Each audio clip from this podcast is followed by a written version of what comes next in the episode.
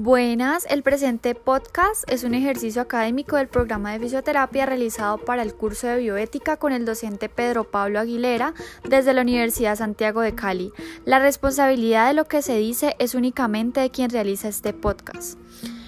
En esta ocasión nos encontramos con la docente Maricel Murillo, quien trabaja en la Universidad Santiago de Cali y da las áreas de modalidades físicas y práctica clínica. Además de esto, se encuentra terminando una maestría en Derecho. Bueno, comencemos, doctora Maricel. Cuéntenos un caso o una situación que recuerde en el, en el ejercicio profesional en el cual nos ilustre una decisión bioética compleja. Bueno, yo recuerdo un paciente que la la situación no fue tan compleja porque al final yo terminé convenciéndolo de que era necesario que se quitara la ropa y simplemente era la camisa y la camiseta. Eh, un señor que era embarcado eh, y, entonces mm, yo le, él solamente tenía una afectación en el hombro, yo quería eh, revisarle todo el complejo pues articular, cintura escapular y el señor me dijo, yo no me voy a quitar la camisa, ¿por qué?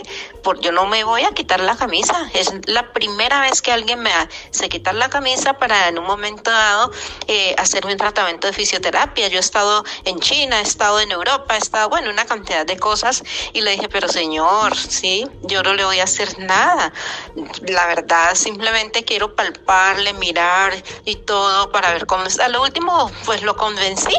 Eh, pues él tal vez se sintió pues muy vulnerado, no sé por qué, eh, pero pues tenía, tendría sus razones.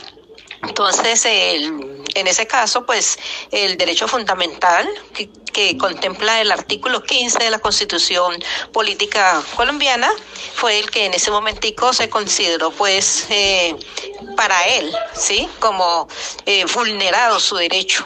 Pero entonces allí no, no fue para más. La verdad, el señor al final accedió. Posteriormente se le hizo la evaluación. A los días siguientes estuvo muy amable porque el tratamiento le sirvió, que había, ya llevaba como un año y medio con esa afectación y que la verdad me felicitaba y, y se fue contento. Em, en este caso, ¿qué valores o principios estuvieron en juego? Bueno, en cuanto a los principios afectados, digámoslo así, fue el principio de la beneficencia y de la autonomía. Beneficencia en el sentido de que se le explicó que la verdad se requería una valoración visual, palpación y etcétera para orientar el tratamiento y que esto le iba a beneficiar pero que él era autónomo en cuanto a tomar sus decisiones. Eh, a lo último, pues sí, aceptó como les dije anteriormente y se pudo realizar completamente la valoración y posterior y posteriormente pues el tratamiento que requería. ¿Esta fue una decisión individual o colectiva? Bueno, entonces ante el caso comentado, la decisión fue netamente individual. Ahí no hubo intervención grupal ni nada de eso. Y por último, ¿usted considera la bioética importante en su formación? La bioética realmente es muy importante. Uno, porque aprendemos que hay que tratar a las demás personas con respeto y hay que eh, orientar y explicar exactamente qué es lo que se necesita, no solamente para una investigación, sino para un tipo de intervención.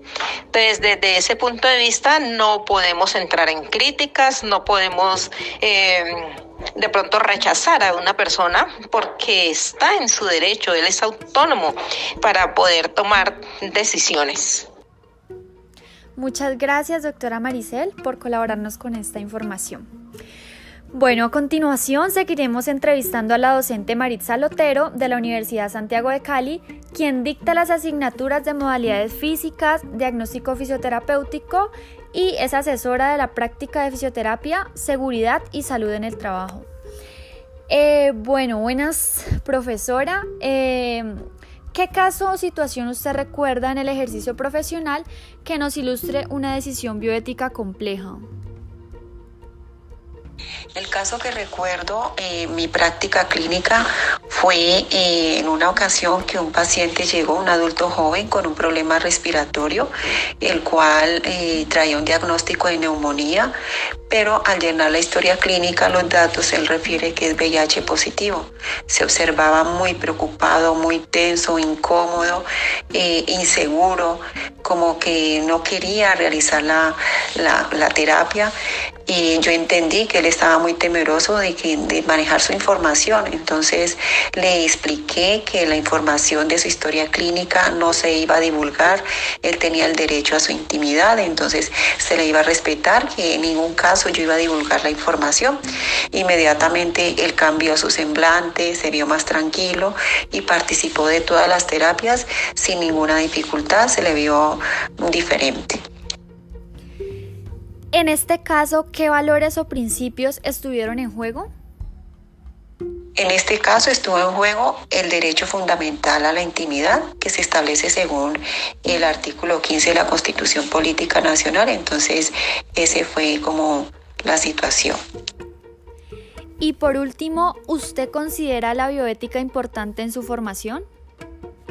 Considero que la bioética es muy importante en mi formación eh, en todos los aspectos de la vida del ser humano. Vamos a estar interactuando con las personas y es el derecho fundamental de, digamos que no solamente en la parte de la práctica clínica, digamos, eh, como profesionales en la parte de investigación que se hace énfasis cuando vamos a manejar información, vamos a tratar seres humanos. Entonces la parte de bioética es fundamental. Bueno, muchas gracias a las docentes por compartir sus experiencias.